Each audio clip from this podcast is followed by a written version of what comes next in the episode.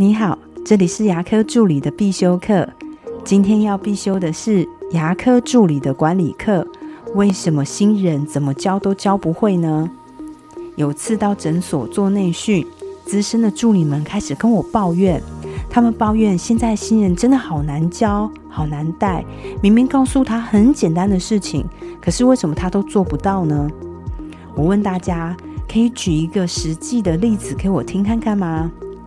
助理们就跟我说，有一次有一位新人，他要上柜台，我请他把头发绑好，可是他就是还是留点头发旁边的须须，然后绑得啷啷松松的。奇怪了，把头发绑好很难吗？我反问资深助理，把头发绑好是不难，但是你有没有给他把头发绑好的标准？要怎么绑？有没有一些照片来做范例呢？资深助理跟我说。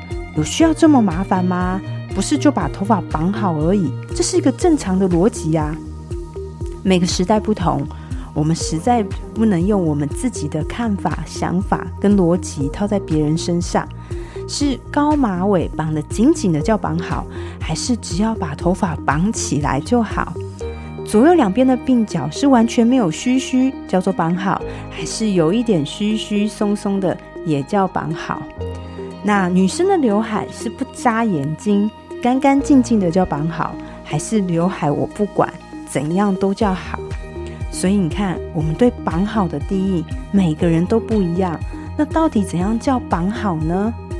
所以这件事情，我们应该想想自己，好像是我们没有讲清楚，并不是他没有把头发绑好。以前我在一个专门做体检的公司上班。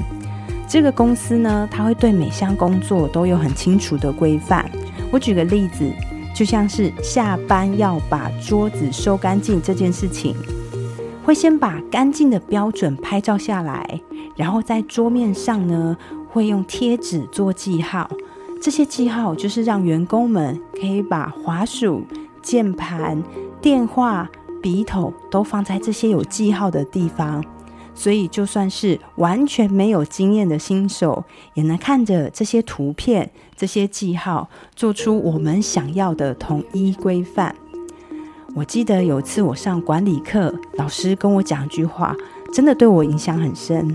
他说：“学的人没有学好，就是教的人的问题，因为他没有教好，所以学的人才没有学好。”这集听到这边以后，就再也不要说为什么新人都教不会了，而是要回过头来看看，是不是我们教的不够清楚，是不是我们没有教好。那我今天的分享就到这边。如果你觉得今天的内容对你有帮助的话，请帮我下载或是分享出去，让更多人听到。如果你对牙科管理、自费咨询、助理的培训有任何的问题，也欢迎留言给我。或者是在龙语牙体技术所的粉丝专业可以找到我。那我们下次再见了，拜拜。